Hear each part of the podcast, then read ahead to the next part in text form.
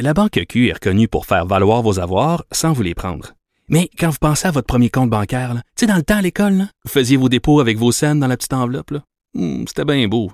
Mais avec le temps, ce vieux compte-là vous a coûté des milliers de dollars en frais, puis vous ne faites pas une scène d'intérêt.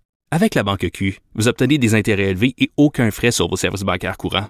Autrement dit, ça fait pas mal plus de scènes dans votre enveloppe, ça. Banque Q. Faites valoir vos avoirs. Visitez banqueq.ca pour en savoir plus. Cube Radio.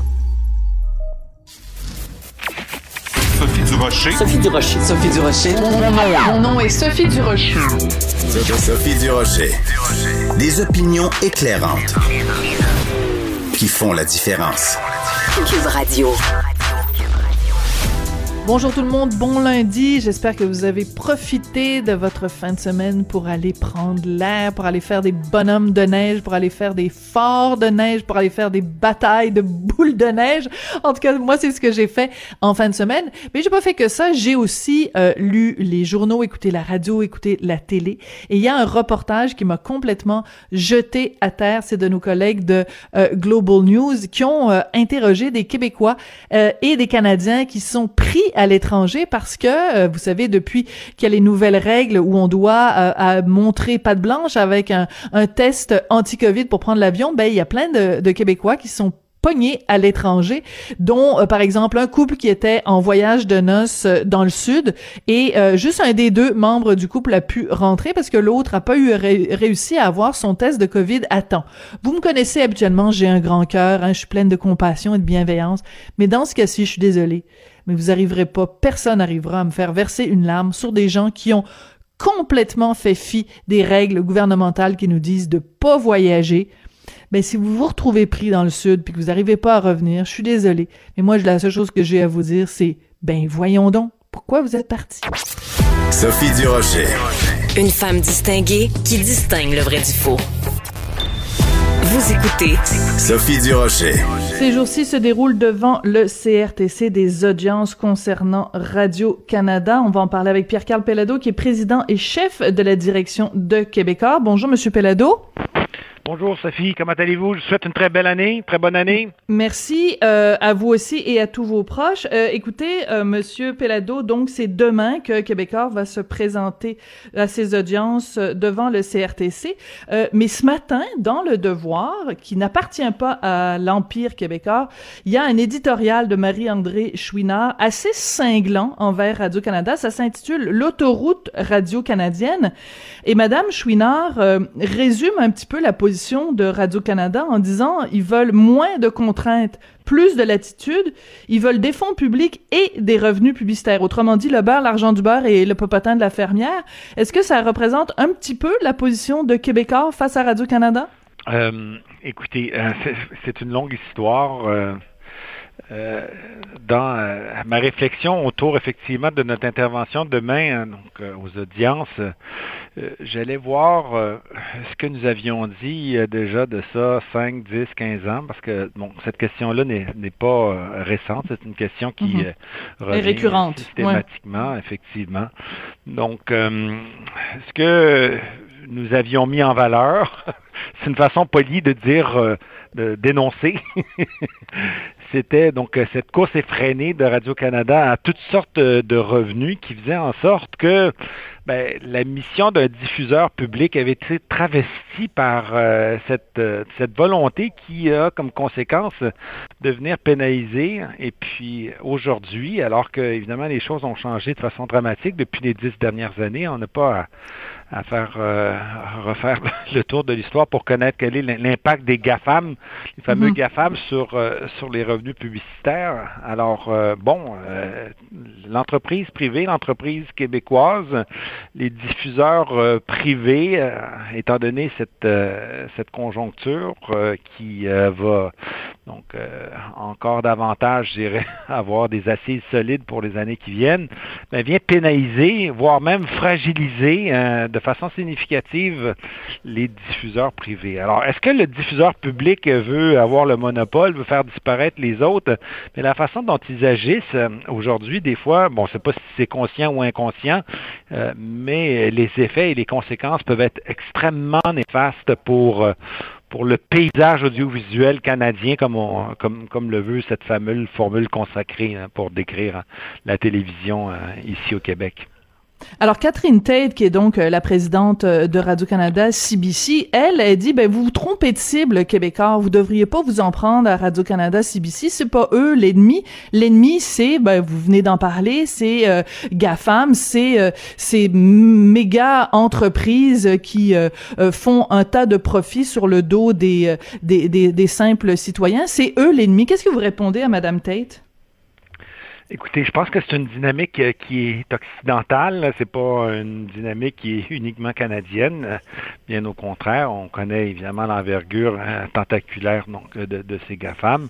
Et euh, tout le monde connaît euh, également des capitalisations boursières. on parle de, milliers, de, milliers de milliards, donc des trillions, comme disent les Américains.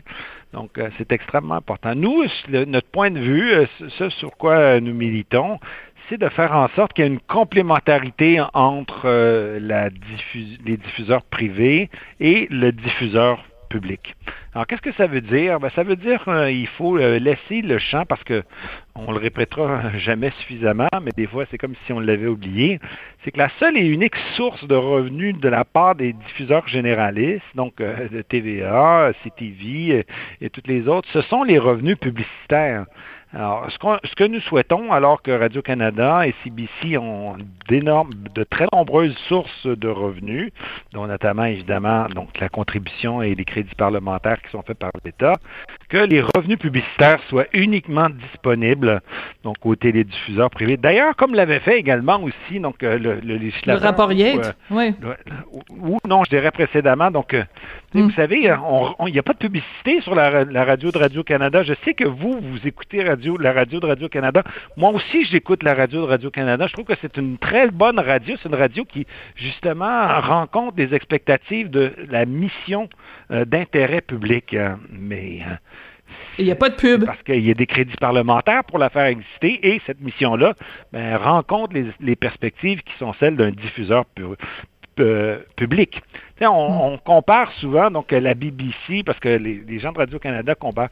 Mais si, si nous devons comparer, comparons effectivement toutes les assises et les hypothèses euh, similaires. Et puis ben, de, la, de, la publicité, on n'en retrouve pas euh, partout à la BBC comme on en retrouve sur Radio-Canada.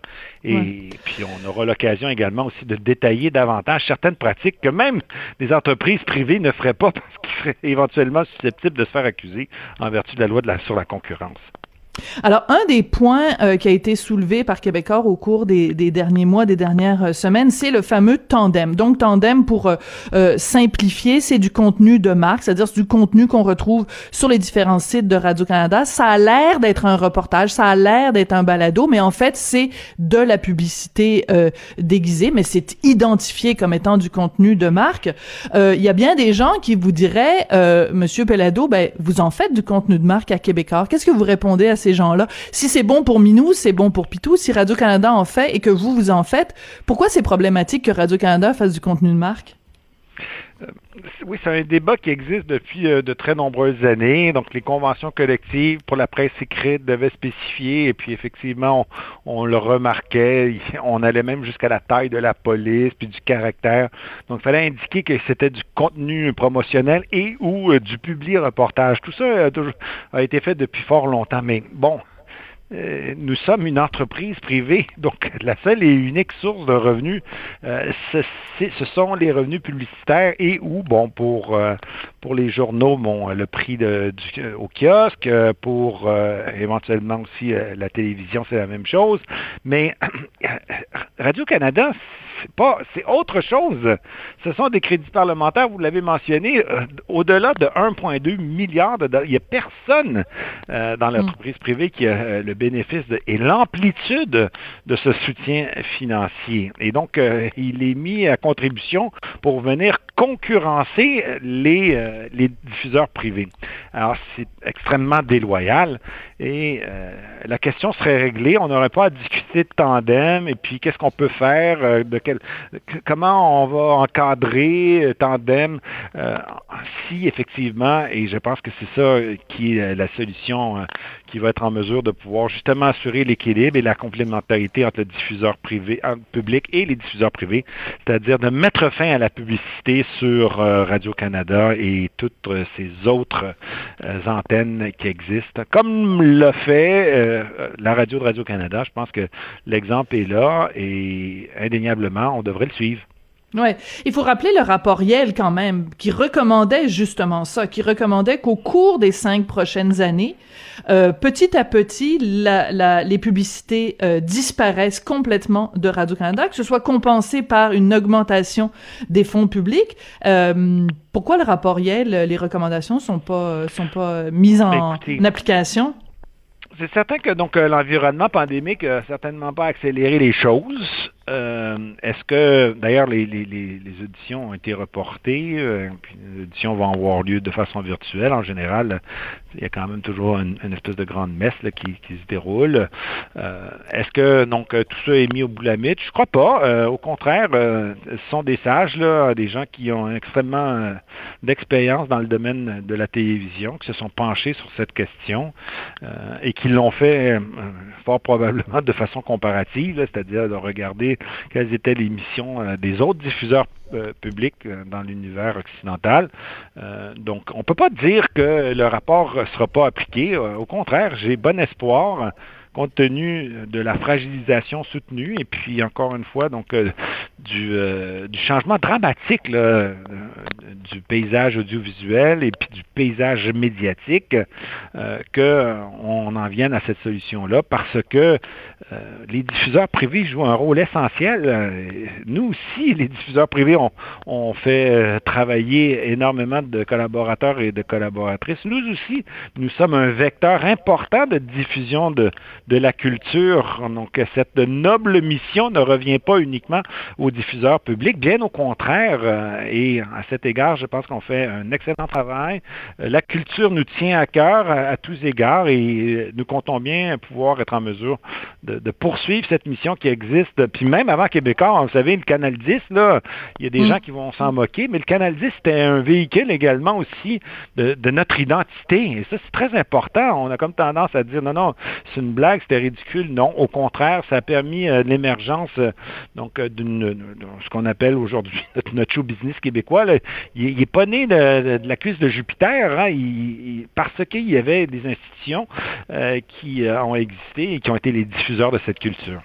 Oui, justement, parlant de culture, je reviens toujours à cet éditorial de, du devoir de, de ce matin, parce qu'il est, comme je le dis, assez raide face à Radio-Canada, parce que Marie-André Chinoire, elle reproche à Radio-Canada d'être, euh, de, de donner euh, aux des allures de diffuseurs privés dans différents domaines, entre autres dans la culture. Elle dit comment ça se fait qu'il n'y a pas euh, à Radio-Canada une émission comme par exemple La Grande Librairie qu'on retrouve sur les ondes de, France Télévisions.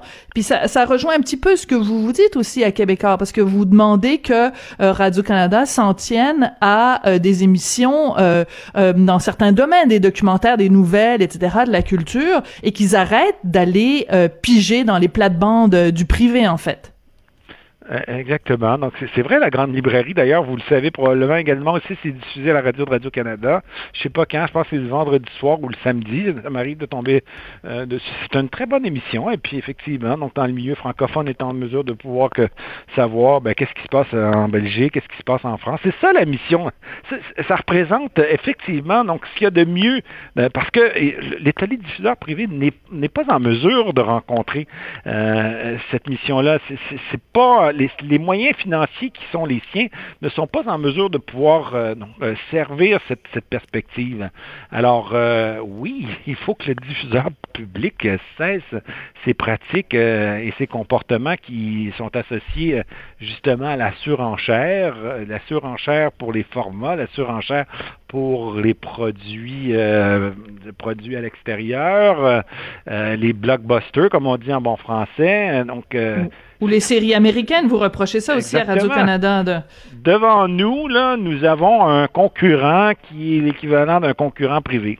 Euh, ce qui est aberrant dans la mesure où, effectivement, donc, euh, il n'y a, pas le 1,2 milliard qui, accompagne euh, aucun des télédiffuseurs privés pour pouvoir faire en sorte de concurrencer donc Radio-Canada. Et peut-être, je ne sais pas si on est à la fin de, de, notre entrevue, certainement pas très loin non plus, mais donc là aussi, je pense que c'est très important parce que si on dépense comme ça à, à, tout vent, il faudrait également aussi avoir des mesures d'imputabilité.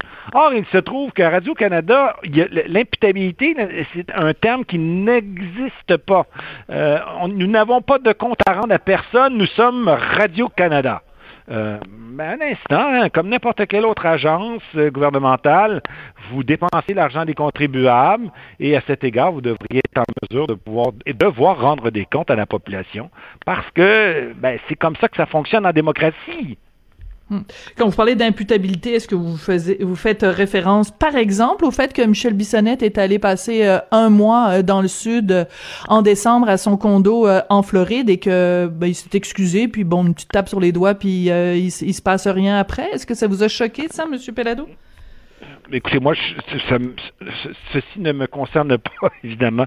Quand je parle d'imputabilité, je parle euh, donc de rendre des comptes et d'être en mesure de pouvoir avoir de la transparence, comme tous les organismes gouvernementaux ont la transparence, afin qu'on ait donc. Euh, Mais donnez-nous un exemple concrètement. Oui, concrètement, à quel, à quel niveau euh, Radio Canada devrait être plus transparent et rendre des comptes dans quel domaine, de, le financement, la programmation, soyez plus précis. Oui, tout, la gestion, les dépenses dépenses euh, de nature publique. Euh, oui, euh, c'est comme ça. Puis cette mission devrait être bien encadrée dans les clous, comme on dit, de toutes les autres agences gouvernementales qui ont des comptes à rendre aux contribuables. Encore une fois, c'est comme ça que ça fonctionne. On ne voit pas pourquoi il y aurait un système d'exception parce que vous êtes Radio-Canada. Qu'est-ce qui justifie l'exception à Radio-Canada? Justement, peut-être parce qu'ils sont en concurrence avec les, diffuseurs privés. Oui, parce que même, en, même en vertu des lois d'accès à l'information, euh, quand euh, des reporters de différentes euh, médias, hein, que ce soit québécois, mais du côté de la presse aussi, quand on essaye d'avoir de, l'information sur Radio-Canada, on se fait constamment répondre, ben on vous donnera pas l'information parce que c'est des, pour des protections commerciales et tout ça. Donc c'est extrêmement difficile d'en savoir d'en savoir plus sur Radio-Canada. Une dernière question en terminant. je sais que parmi votre liste de d'irritants, il y a aussi ici tout.tv. Pourquoi ça vous irrite à Québécois, euh, ici l'extra de ici tout.tv? Ben, je ne crois pas que ce soit une question d'irritation, c'est surtout et avant tout, je dirais, une question de conformité avec euh, l'environnement législatif et réglementaire. Radio-Canada, c'est un diffuseur. Donc, euh, ce n'est pas un distributeur. Je comprends que ça peut paraître un peu donc vernaculaire, tout ça, c'est-à-dire... Une question de sémantique, peut-être, oui? Oui, oui, c'est ça. Mais donc, euh, la Radio-Canada, dorénavant, lorsqu'on demande 5 dollars pour euh, s'abonner à un service, premièrement, c'est tout à fait inacceptable que ce soit 5 dollars, mais aussi et surtout, c'est que ce n'est pas à Radio-Canada cette mission de distribuer des chaînes, parce que c'est ça que Tout TV Extra fait. Il distribue des chaînes comme Shaw, comme Rogers, comme TELUS, euh, distribue des chaînes parce que leur mission est là aussi, donc une mission de distribution. Alors, à moins que, encore une fois, on dise que le diffuseur privé a une mission de concurrencer les câbleaux distributeurs cette fois-ci. Mm. Parce qu'après avoir distribué des chaînes, on va faire quoi? On va devenir un, distributeur d'accès Internet? Est-ce qu'on va devenir un, un opérateur de télécom sans fil? Non, la mission de Radio-Canada, c'est d'être un diffuseur et on doit s'en tenir à cette mission, à moins que le législateur dise autre chose. Mais pour l'instant, mhm. il ne l'a pas dit. Le législateur a dit que Radio-Canada est un diffuseur, il faut s'en tenir à cette mission. Parce que sinon, ben, c'est un débat public, on verra alors à ce moment-là quels sont les tenants et aboutissants, les avantages et les inconvénients de voir Radio-Canada mhm. déborder de sa mission législative. Ouais, puis aussi d'un point de vue de, de, de, citoyen, de téléspectateur, c'est excessivement frustrant de se faire dire euh, ben sors de l'argent de ton portefeuille pour payer pour une société d'État pour laquelle on paye déjà avec nos impôts 1,2 milliard quand même euh, par année. Euh, Monsieur Pellado, bonne chance pour euh, les auditions. L'injure à l'insulte. Ou l'insulte à l'injure, là. L'insulte à l'injure. c'est, en fait, c'est une traduction de l'anglais add insult to injury. Mais, euh, Bon, ben euh, en français s'il vous plaît. Pierre-Carl oui. merci beaucoup. Merci. Et donc, euh, c'est demain que Québécois participe donc à ces fameuses audiences du CRTC concernant Radio-Canada. Merci, Monsieur Pelado. Merci beaucoup. Au revoir.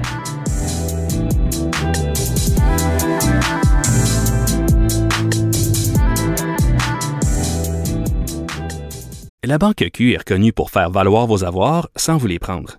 Mais quand vous pensez à votre premier compte bancaire, tu sais, dans le temps à l'école, vous faisiez vos dépôts avec vos scènes dans la petite enveloppe. Hmm, c'était bien beau. Mais avec le temps, ce vieux compte-là vous a coûté des milliers de dollars en frais, puis vous ne faites pas une scène d'intérêt. Avec la Banque Q, vous obtenez des intérêts élevés et aucun frais sur vos services bancaires courants. Autrement dit, ça fait pas mal plus de scènes dans votre enveloppe, ça. Banque Q, faites valoir vos avoirs. Visitez banqueq.ca pour en savoir plus. Avertissement. Cette émission peut provoquer des débats et des prises de position pas comme les autres. Vous écoutez Sophie Durocher.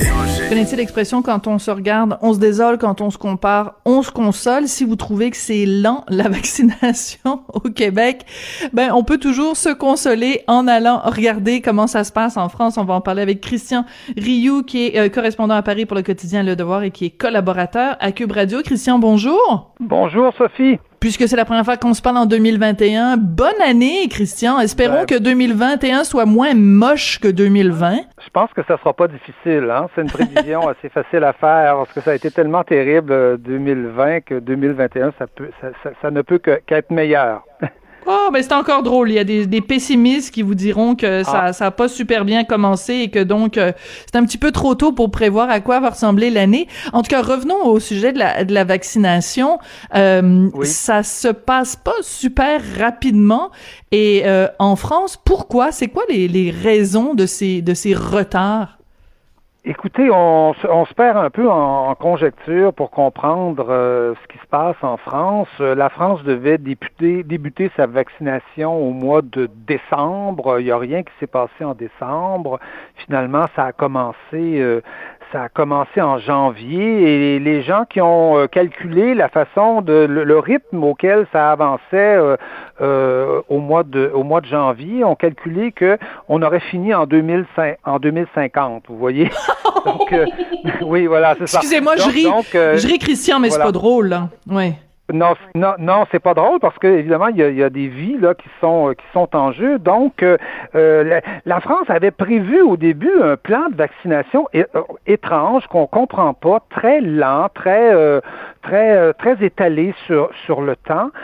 Ensuite, évidemment, face aux critiques, à servir et pour essayer d'accélérer les choses. On a on a créé, par exemple, 833 centres de vaccination un peu partout. Les municipalités ont créé ça, sauf que les doses n'arrivent pas. Aujourd'hui, il y a à peu près euh, autour un peu plus de, 400 000 personnes qui ont été euh, vaccinées en France, ce qui est finalement, euh, ce qui est finalement très très très peu. Ah oui, c'est pas mal. Ah non, vous trouvez ça peu? Parce que, écoutez, la, la, avant que vous soyez là, parce que vous avez été absent donc pendant deux semaines, vous aviez bien le droit. notre collaboratrice Rachel Binas nous disait, je pense c'est la première semaine de janvier, il y avait seulement 500 personnes. Donc là, vous nous dites, on est rendu à 400 000 quand même. La cadence a repris, donc la, la, la cadence c'est quand même beaucoup bien meilleure aujourd'hui qu'elle l'était euh, début janvier.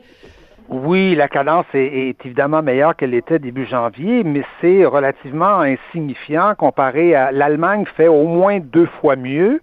Ah et oui. Euh, le, Royaume-Uni en est, est, rendu à 3,2 millions de personnes vaccinées. Euh, Israël a vacciné 20 ah, de la population. Ah oui, eux, c'est les champions. Hein? Et, et, et, les Américains aussi sont dans les sont quand même dans, dans, dans les millions. Alors on, on, on, comprend mal en France comment il se fait que euh, qu'un pays qui est quand même c'est le pays de Pasteur ici, hein, c'est oui, mais oui. quand même le pays où on a inventé le, le, le, vaccin à une autre époque, euh, qu'on se retrouve dans une situation comme cela. Et le gouvernement a l'air de a l'air de, de, faire des têtes à queue sans arrêt. Donc on, évidemment il se fait critiquer, il a pas ça va pas suffisamment vite. Et là tout à coup on décide d'ouvrir la vaccination aux 75 ans et plus, alors qu'auparavant, c'était seulement 80 ans et c'était essentiellement les, les, les EHPAD, c'est-à-dire les CHSLD là, euh, mm-hmm. français. Et là, on a, on a peur. Là, les gens téléphonent et prennent des rendez-vous, mais des rendez-vous pour dans un mois. Vous voyez?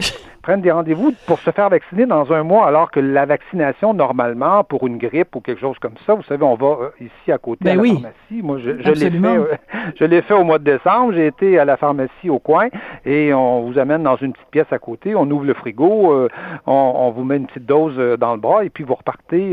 ça, ça se déroule en, en, 15 minutes. Donc, pourquoi Bon, on a incriminé la bureaucratie. bon, ben, c'est ça que j'allais dire, parce que la bureaucratie française, c'est légendaire, là. Je veux dire, c'est c'est Absolument, mais vous savez, la France en 2000, on avait, on, on disait que la France, l'OMS avait avait avait dit que la France avait le meilleur système de santé au monde. Hein, ah en, ouais. En 2000. Bon, on est bien sûr, on n'est plus en 2000, mais pour, pour connaître le, le, système de santé québécois et le système de santé français, je peux vous dire que le système de santé français est quand même très euh, très efficace et, et, et d'un niveau euh, d'un niveau euh, d'un niveau très très bon.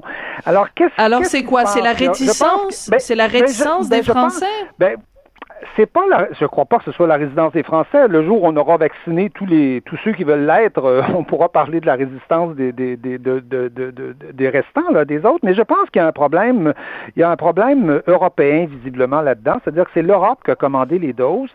Euh, et l'Europe, évidemment, euh, bon, l'Europe en ce moment a des problèmes un peu avec Pfizer qui a retardé ses, ses ouais. livraisons, euh, qui, qui, donne une priorité évidemment aux, aux, Américains, aux États-Unis qui ont investi des milliards évidemment dans, dans, dans la recherche. Mais il semblerait que l'Europe a, dans le fond, étalé ses, ses commandes, a fait des commandes assez tardivement et les a étalées sur un grand nombre de fabricants de, de, de, de, de vaccins, dont Sanofi, qui est le vaccin français et qui est le vaccin le, le, plus en retard, c'est-à-dire un vaccin qui Hum. n'arrivera pas avant la fin de l'année, semble-t-il. Donc, donc, donc les, toutes ces commandes séparées font en, font en sorte finalement que euh, l'arrivée des vaccins en France est relativement lente. On essaie de l'accélérer. Là, il y a eu des commandes supplémentaires euh, de fait, mais beaucoup de pays se sont plaints. L'Allemagne se plaint euh, énormément et d'ailleurs l'Allemagne a essayé d'aller commander des doses, elle, séparément de, de, de l'Union européenne. C'est ce qu'ont fait les Anglais. Hein. Les Anglais qui, qui, au moment des commandes, étaient dans l'Union européenne, dans le marché européen, auraient pu se dire, ben, pas, de problème, c'est l'Europe qui va faire les commandes, comme la France a fait, mais les, les Britanniques ont décidé de se dé débrouiller sur leur propre base et ils ont commandé eux-mêmes leur propre Mhm. vaccin. Et Mais est-ce que c'est pas justement leur vaccin ouais. va bien eux Va bien. Mais est-ce que c'est pas Oui. justement une preuve assez flagrante que euh, finalement euh, l'Angleterre a bien fait aussi, le Royaume-Uni a bien fait de sortir justement de cette Union européenne? Parce que si l'Union européenne au moment où ça compte le plus, c'est-à-dire au moment où, c'est une question de vie ou de mort, qu'elle est pas capable, disons, euh, pour parler euh, communément, de livrer la marchandise, c'est pas justement la preuve que, que, que Bruxelles est inefficace? Ben, on- en tout cas, on peut dire que ça, que- comme on le dit chez nous, ça regarde mal. C'est au moment où le, où le, où le, où le Royaume-Uni sort de, de l'Union Ben européenne, oui. où on, nous on prévoit, on prévoit les cataclysmes économiques les plus affreux. Dans le fond, le pays qui fait le mieux euh, dans, dans, dans, la- dans la région et, et sur le continent, incluant le Royaume-Uni, ben c'est c'est le Royaume-Uni qui euh, qui, Ouais. qui, euh, qui performe assez là, de- ce Ouais. côté-là. Oui, c'est assez, c'est, c'est assez ironique et, ça montre, je pense aussi, parce que bon, de- de- peut-être que les commandes de l'Union européenne sont intéressantes pour un petit pays, là, je sais pas, moi, comme la Slovénie, qui n'a pas un pouvoir de négociation très fort auprès des compagnies, mais pour des grands pays comme la France, l'Allemagne et le, et le Royaume-Uni, euh, peut-être que là, se, se débrouiller sur ses propres bases, c'est peut-être pas non plus une si mauvaise, une si mauvaise, une si mauvaise solution. En tout Mais, cas, mais c'est là, mais c'est là que c'est intéressant, Christian, juste deux secondes de, de réflexion. C'est que là, ça devient intéressant parce que l'idée, justement, d'avoir une Union européenne, c'est que les plus forts aident les plus faibles. Mais c'est plate à dire, là, je vais être très, très euh, démoniaque, très machiavélique dans, dans, dans mon observation, mais quand c'est une question de, de, de survie, ben, c'est, t'as, t'as moins envie de prendre soin des plus faibles. Je sais que c'est très, c'est horrible de dire ça, mais si les pays avaient été euh, indépendants et qu'ils avaient pu justement aller eux-mêmes négocier avec les géants euh, pharmaceutiques, le big pharma, peut-être que les pays s'en seraient mieux tirés. C'est- c'est- Oui, en tout cas, c'est sais pas, c'est sûr que triste. certains pays, et, et notamment la France, l'Allemagne et, et- le Royaume-Uni, s'en ser- s'en seraient mieux, s'en seraient mieux tirés. tirés mais il y, il y a aussi, vous savez, le principe, euh, le principe de l'Union européenne, c'est qu'on fait des commandes, mais on, on répartit les doses euh, en fonction de la population. Euh, des, des, des, pays, en proportion de la population des pays. Mais l'épidémie n'est pas égale partout. il y a des endroits où l'épidémie est plus est plus féroce et plus mm-hmm. plus répandue que dans que dans d'autres pays. Il y a des pays relativement relativement épargnés. On ne sait pas mm-hmm. pourquoi, on comprend pas exactement pourquoi. Et donc c'est peut-être pas non plus le meilleur mode de, de, de répartition. Je sais qu'au Canada, je pense qu'on répartit un peu les choses de la même façon sur les, en fonction des, des provinces. On comprend pourquoi les gens, les, les, les provinces ou les pays exigent ça, mais euh, c'est peut-être pas non plus la méthode la plus euh, efficace. En France, par exemple, on a demandé que les doses soient envoyées dans l'est de dans l'est du pays, euh, plus vers l'Alsace, la Lorraine, parce que ce sont mhm. les régions les plus touchées, alors que ben les régions atlantiques sont assez peu touchées. Là, la Bretagne, l'Aquitaine, mhm. c'est des régions qui sont très très peu touchées. Et donc, il est peut-être un peu normal qu'on qu'on envoie les doses là où là où l'épidémie fait rage. Oui, euh, je c'était pas prévu au programme, Christian, mais euh, je veux qu'on se parle du couvre-feu parce qu'il est maintenant partout en France à 18 heures. Ici, on a beaucoup de difficultés avec un couvre-feu à 8 heures. Je suis sûre que si on annonçait demain matin aux Québécois que le couvre-feu était à 18 heures, euh, ce serait vraiment une énorme déprime qui s'abattrait sur nous. Comment ils réagissent les Français? Et vous, vous réagissez comment à ce couvre-feu à 18 heures, Christian? Ben, écoutez, le, le, le couvre-feu ici euh, a, été perçu de façon quand même, je vous dirais, relativement positive. faut ah dire que le couvre-feu est, oui, le couvre-feu est arrivé ici comme une mesure euh, de, de, un peu, une, certaine mesure de liberté, c'est-à-dire qu'on a réouvert les petits commerces, mais mm-hmm. on a imposé un couvre-feu. Vous voyez? Mm. Alors du donnant-donnant, ouais on, avait une situation de, de, de commerce, seuls les commerces dits essentiels étaient, euh, étaient ouverts. Et ça, c'était très, très dur pour, pour, pour l'économie, c'était très, très dur mm. même pour, pour la population et notamment pour les, pour les petits commerçants. Et, euh, et, et, donc, on a, euh, quand, quand, début novembre, là, quand, quand on a, au mois de novembre, quand, quand, quand on a changé les mesures, on a établi un couvre-feu et on a réouvert les, les, petits commerces. Et donc, le couvre-feu a été, dans le fond, considéré comme un mm. pis-aller à ce moment-là. Et euh, c'est très bizarre parce qu'on a fait le couvre-feu pendant une semaine. Ensuite, on, l'a, on, avait essayé le couvre-feu auparavant pendant une semaine et ça avait semblé donner des résultats, mais on l'avait pas fait pendant assez longtemps. Et là, le couvre-feu aujourd'hui, maintenant, bon, il était, il était comme vous l'avez dit à 20 heures. Maintenant, il est, euh, il est à, 18 heures. Le, couvre-feu a en tout cas, on a l'impression euh, que ça a calmé la situation quand même en France. C'est-à-dire, la France est, aujourd'hui dans la, dans, en Europe un pays qui se débrouille pas trop mal concernant euh, concernant hmm. l'épidémie, peut-être parce qu'elle a pris des mesures assez tôt, c'est-à-dire au mois de novembre, et qu'elle a pu libérer la période de, la période de Noël, alors que hmm. les pays qui qui ont attendu un peu et qui ont pris des mesures en décembre, évidemment, se sont retrouvés avec des vacances de Noël un peu un peu ravagées. Mais c'est sûr que le couvre-feu à 18 heures, c'est assez difficile aussi pour les Français, dans la mesure où, vous savez, les gens ici mangent à 20 heures. Ben, c'est ça. Euh, et les, les Français travaillent souvent très tard. bon, ils, vont, mm-hmm. ils vont prendre facilement une heure et demie pour dîner le, le, midi, mais euh, le, le, soir, il est très courant que les gens travaillent jusqu'à 6 mm-hmm. heures, euh, des fois même 6 heures et demie. Moi, je rejoins facilement des attachés de presse ou des gens dans des dans des dans des associations, des organismes là euh, à, 18h30, hein, euh, hmm. alors que chez nous déjà les gens seraient partis probablement. Et donc les gens rentrent tard pour et mangent et mangent à 20h et, tout ça c'est un peu c'est un peu chamboulé. D'ailleurs, on, on a l'impression qu'on veut qu'on veut imposer des méthodes, je dirais, des mœurs un peu américaines, c'est-à-dire presque pas prendre de temps pour manger le midi, finir plus tôt. Quel euh, scandale! oui, oui, oui, oui, oui, mais quand même, c'est vrai que c'est pas dans les, c'est pas dans les mœurs. Non, ben pas du tout, oui. Et voilà, c'est ça, pas, pas, du tout. Et donc, donc le, couvre-feu, je vous dirais, est, est, perçu comme un, comme un pis-aller, mais, euh, mais finalement une mesure qui est quand même pas trop, euh, euh, trop, trop sévère par rapport notamment à la fermeture des commerces, parce que ça, la fermeture des commerces, on le voit avec les, les, bars, les, restaurants et tout ça, c'est, ça fait extrêmement mal. Et là, je, je, vous dirais que le couvre-feu fait moins mal, même si, même si à 18 heures, il fait quand même un, un peu mal. Donc ça veut dire que euh, on peut aller euh, prendre un, un petit euh, un petit café au lait, un crème à à 18 h mais enfin 10, 17h59 mais à partir de 18 h il faut rentrer à la maison. Bon, ben de quoi ils se plaignent les Français? Eux au moins ils peuvent aller Le crème on va le prendre dehors, vous savez. Oui oui, c'est ça. Le café crème, on va le prendre dehors, debout dehors, mais bon, écoutez, c'est pas moins 20 ici là, donc donc les gens les gens les gens peuvent prendre d'ailleurs peuvent prendre aussi un vin chaud, euh, euh, comme j'ai fait ce week-end. Euh, oh, arrêtez, s'il vous plaît, Christian, là. Non, non, non, non, ça, c'est vraiment pas gentil, là. C'est, c'est, ah, vous, nous vous nous narguez. Non, non, vous avez pas d'affaire à nous dire ça, parce que sinon, on va être très fâchés contre vous. Vous, avez, vous pouvez vous payer des plaisirs auxquels on n'a pas le droit. On n'a pas le droit ici, au Québec. Alors, on, on, un petit point quand même, il nous reste quelques minutes. Parler rapidement de Couchetard qui veut racheter Carrefour, qui se fait dire hors de question. c'est signe de quoi de, de la part de la part de la France, du ministre des Finances et tout ça, de l'économie? C'est signe que c'est c'est pas signe que ça serait pas une bonne affaire sur le plan économique. Je pense que sur le plan économique, la plupart des milieux économiques français seraient d'accord pour dire que une alliance comme celle-là, qui est une alliance amicale hein, entre Carrefour et, mm pourrait pourrait être profitable aux deux aux deux groupes. C'est signe que c'est inacceptable sur le plan politique.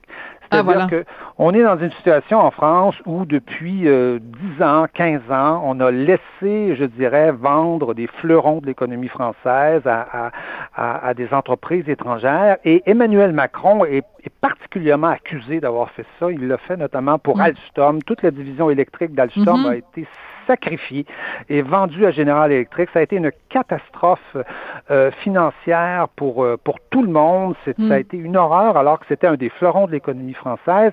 Et Emmanuel Macron est extrêmement critiqué, euh, critiqué pour ça.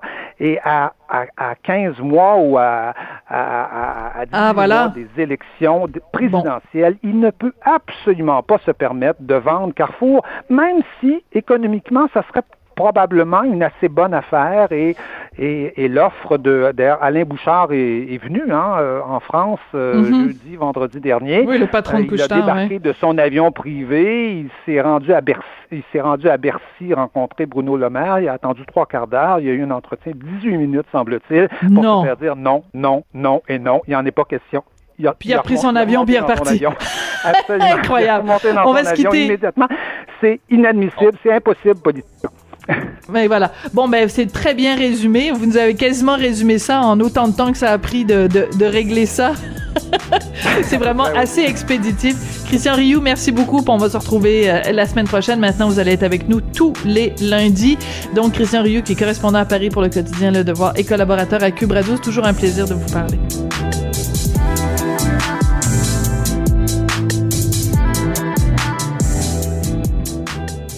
La Banque Q est reconnue pour faire valoir vos avoirs sans vous les prendre. Mais quand vous pensez à votre premier compte bancaire, tu sais, dans le temps à l'école, vous faisiez vos dépôts avec vos scènes dans la petite enveloppe. Hmm, c'était bien beau. Mais avec le temps, ce vieux compte-là vous a coûté des milliers de dollars en frais, puis vous ne faites pas une scène d'intérêt. Avec la Banque Q, vous obtenez des intérêts élevés et aucun frais sur vos services bancaires courants.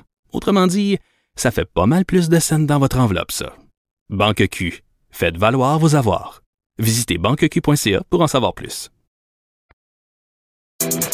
Sophie Durocher. Entendez les dessous de sa dernière chronique. Cube Radio.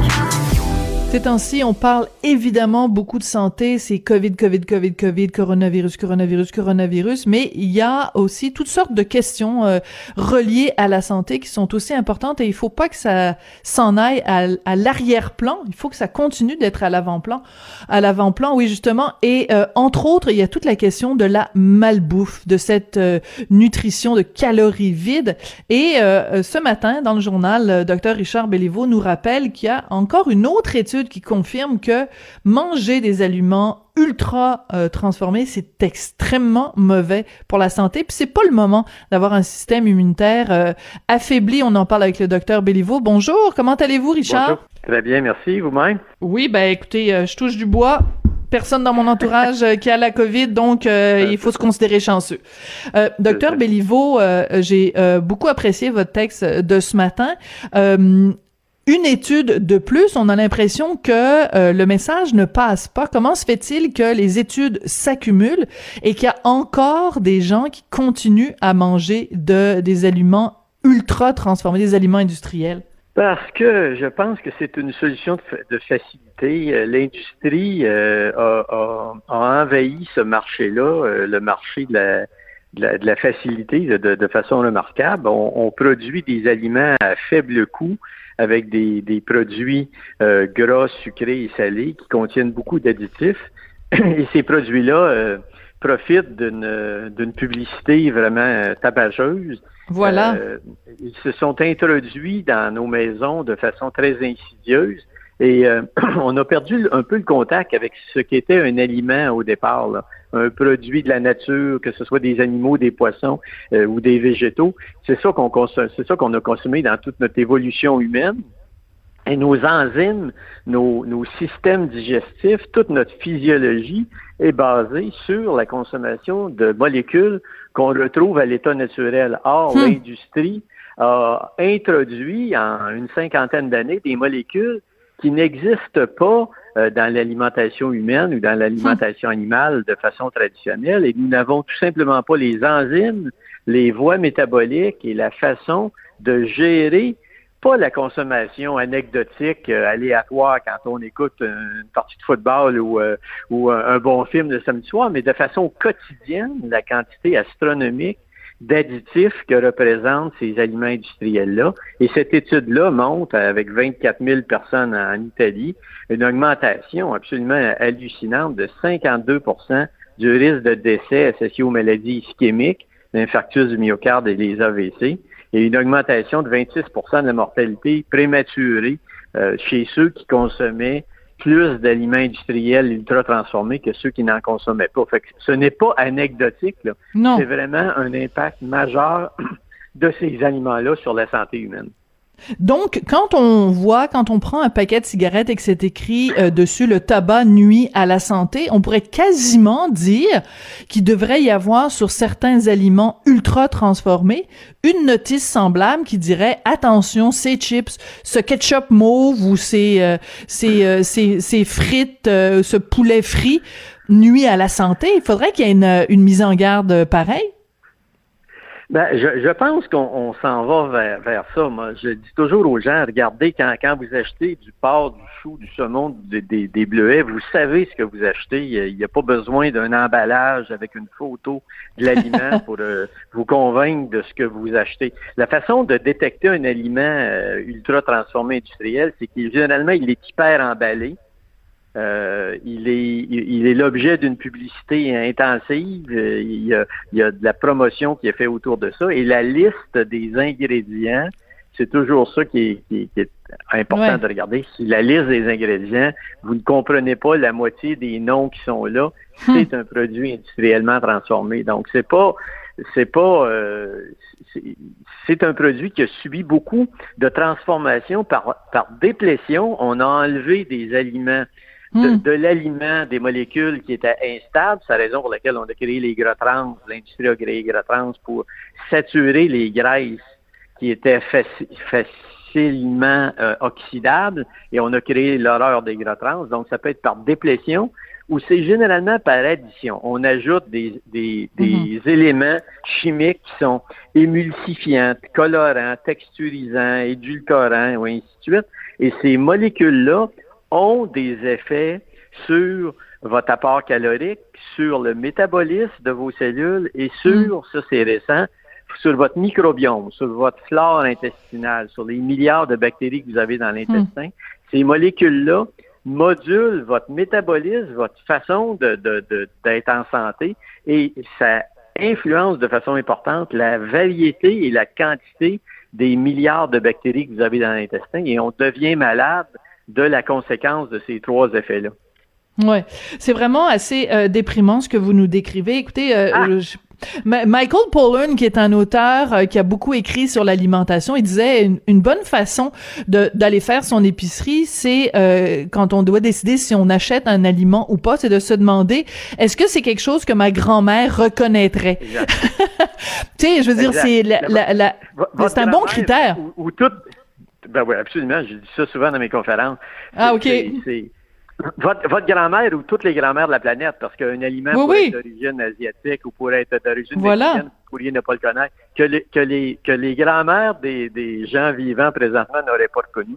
Et ça, c'est une façon facile là, de, de, de, de, de, de détecter ça, parce que ces, ces aliments-là euh, sont il y a beaucoup de publicité. Moi, je pense par exemple aux céréales pour enfants qui sont des horreurs d'un point de vue nutritionnel, les boissons gazeuses, les, les, les, les, charcuteries industrielles, pas la charcuterie de votre boucher, mais la charcuterie industrielle. Généralement, quand un produit a une durée de tablettage, quand on peut avoir, euh, quand on peut le garder pendant des semaines euh, au frigo à température de la pièce, c'est mauvais généralement, c'est mauvais signe parce que ça veut dire qu'il y a des éléments euh, des additifs, des éléments de stabilisation qui sont ajoutés, toutes sortes de molécules comme le, propionate, euh, l'hydroxyanisole, euh, le sorbet, les benzoates de sodium, les nitrites, les nitrates et tout ça. Ça, c'est extraordinaire pour la santé, la santé de l'industrie. Ça lui donne beaucoup d'argent parce que ça augmente la durée de vie d'un produit, mais ça diminue la vôtre. Ce qui augmente la durée de vie euh, commercial d'un produit est généralement associé à une diminution de la, de la, de la, santé humaine. Il faut, faut simplement, je trouve pas ça déprimant. Moi, c'est une prise de conscience qu'on doit faire que ça, c'est nouveau et euh, il y a des études qui ont montré que c'est comme 70 à 80% du panier d'épicerie du Nord-Américain moyen contient des produits industriellement transformés. Fait qu'il y, a simplement une prise de conscience à faire par rapport à ça et se rappeler qu'il y, a, qu'il y a des alternatives qui existent. Il y a toujours moyen de manger des choses qui sont moins transformées que d'autres. Comme je l'ai dit, la, façon la plus simple, c'est vraiment de regarder la liste des ingrédients. Quand vous achetez du saumon, c'est écrit un mot, saumon. Quand vous achetez du bleuet, c'est écrit un mot bleuet. Quand vous achetez du chou, c'est écrit un mot chou. Mais quand vous avez du propionate de sodium puis d'hydroxytoluène toluène butylée là, dans la liste d'ingrédients, ça veut dire que ce produit-là est un produit qui a subi des transformations par chauffage, par, euh, par brassage ou par addition ou par délétion de l'industrie. Et ce produit-là peut avoir un impact nocif sur la santé. Il y a des, études claires qui ont montré que euh, la consommation d'aliments industriels euh, transformés était associée à une augmentation spectaculaire de l'obésité parce que ces aliments-là, pas juste en apport calorique, mais par la nature biochimique des éléments qu'ils contiennent, ils modifient les taux sanguins de deux hormones, le peptide hmm. PYY puis la gréline. Et ces deux hormones-là sont associées à la stimulation de l'appétit ou à la diminution de l'appétit.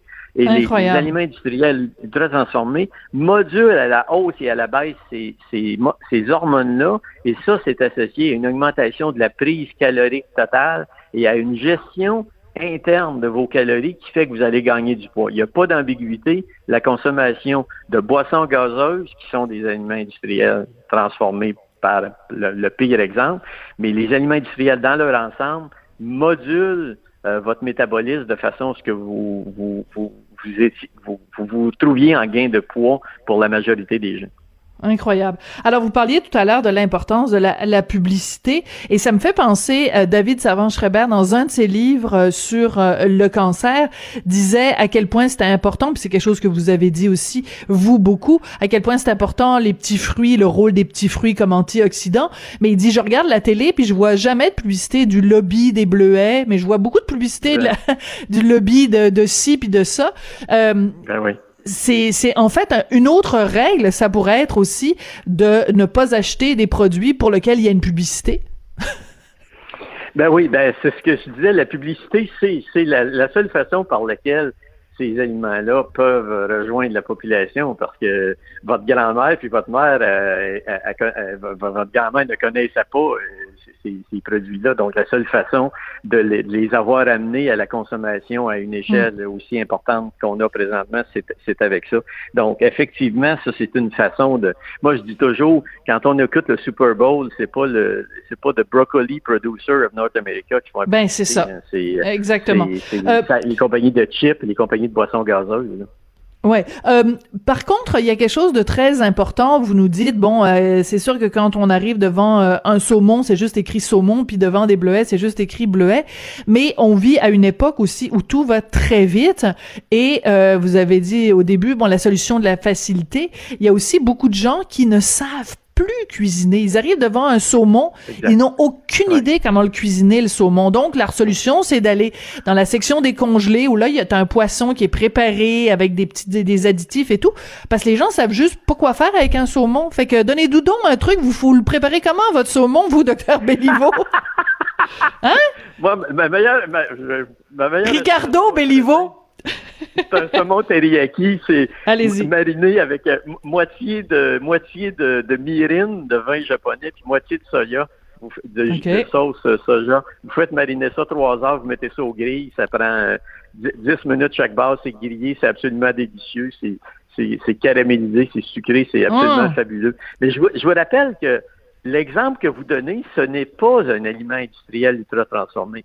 Quand vous, il y a des produits industriels qui sont très bons. Quand vous achetez justement du saumon congelé préparé en sauce, généralement, il va être correct. Il n'est pas le gros 90% de ce que vous avez dans l'assiette, c'est Mhm. du saumon. C'est pas un produit ultra transformé, ça. C'est un, un produit ultra transformé, c'est un produit où la texture a été changée, où il y a eu une modification de l'apparence de façon importante. C'est pas, euh, c'est- il y a beaucoup de produits industriels qui sont très bons. C'est pas, euh, c'est pas tous les produits industriels qui sont nocifs. Il y a des produits, moi, il y a des Donc, il y a deux exemple, critères. Ouais. C'est ça. Il y a Donc, des il y a- soupes industrielles qui sont excellentes. Quand vous regardez la liste des produits qu'il y a sur la boîte de soupe, il y a, euh, je- je- il y a des pains extraordinaires qui sont des pains de grains entiers qui sont absolument fabuleux.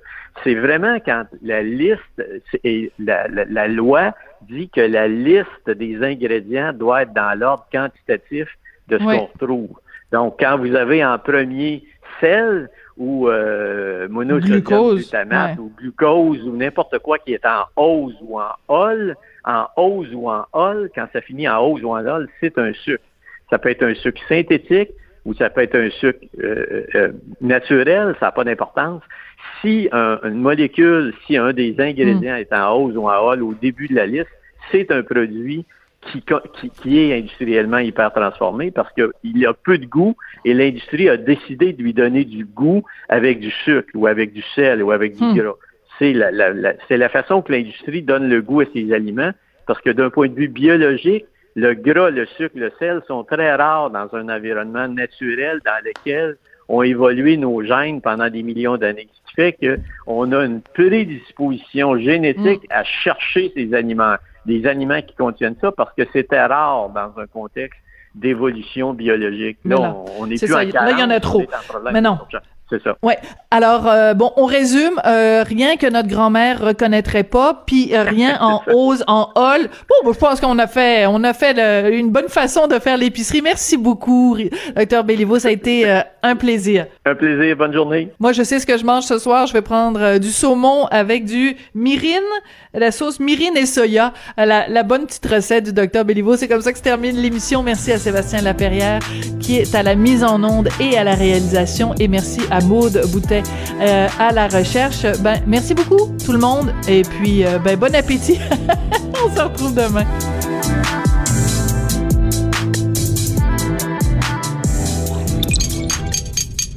Cube Radio.